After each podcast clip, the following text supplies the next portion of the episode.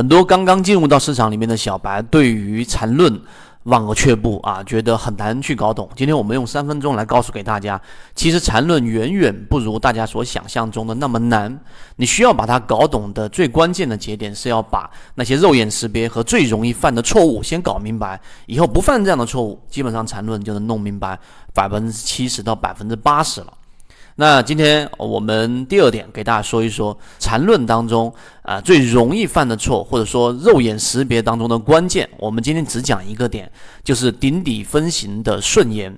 什么是顶分型？什么是底分型？大家可以看以往的视频，大家都知道了。那这里面呢，就有一个关键啊，有一个定律，就是我们所说顶底分型当中的顶分型，一定是它这一笔当中的最高点。它的底分型也一定是这一笔当中的最低点。这句话大家重复的去思考，重复的去想，听起来乍听起来非常简单，但实际上呢，我们在画笔的过程当中，大家要注意，也就是说，当你画一个底分型作为一个起点，画一个顶分型啊，三点当中的这个最高点，低点是三根 K 线当中的最高点，然后画到这一个我们所说的顶分型之后。然后呢，它随后往下并没有形成一笔，因为要形成一笔，一定是要形成至少五根 K 线以上。我们举例子，它往下形成了四根 K 线，完全不构成向下笔的要素。这个时候呢，它又往上又形成了一个比前面的顶分型更高的这个顶分型。那这个时候该怎么处理？大家知道吗？那一定就是这个顶分型往右侧顺延。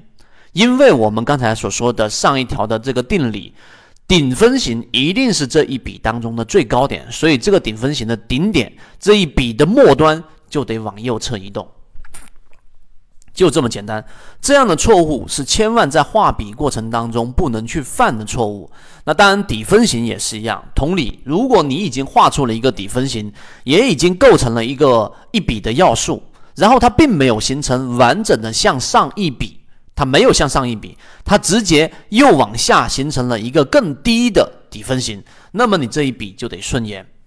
所以这一个你明白了之后，我们讲到第三点，你平常在画笔、画线段的时候，这个必须要严格的去呃按照这个标准来去画，就不会犯错，就不会画不懂我们所说的笔。笔弄明白了，中枢自然弄明白了，中枢弄明白了，我们所说缠论的第一、第二、第三类型买卖点就搞明白了。所以呢，我们最近啊，在我们的核心圈子给大家开源的我们的这个自动画笔啊，缠论里面的泽西自动笔一点零，就已经能够自动的画出每一笔了。但是你要注意，我再做一个补充，就这个自动画笔它还是会有问题，还是会有我们所说的误差。为什么？因为就是刚才我们所说的，这里面是需要我们这个人性化的去做这个变动的。于是，在这个函数当中，就有一个 Z 型反转。这个 Z 型反转，这一个实际上就是我们所说的含有未来函数了。我们圈子所有的开源信号都没有未来函数，但是由于很多人想要说，我能够自动的画出百分之八十到百分之九十的笔。不需要我每一笔每一笔的去画，于是我们开源了这个信号。但是啊，如果你能听明白前面我三分钟所讲的内容，你就能知道这个 Z 型反转就它自动调整这一个这一笔的末端啊，这一笔的这一笔的末端的这一个呃顶分型。或者底分型自动的调整，它就必然会涉及到刚才我们所说的这一个 Z 型反转，也就是未来函数。所以我在这里把结论告诉给大家，这里面所包含的这个未来函数对于你的交易影响不是很大。为什么？最后一点就是，只要它形成了这一笔的顶分型的下一笔，也就是底分型形成了，那么这一笔就不会有任何的变动。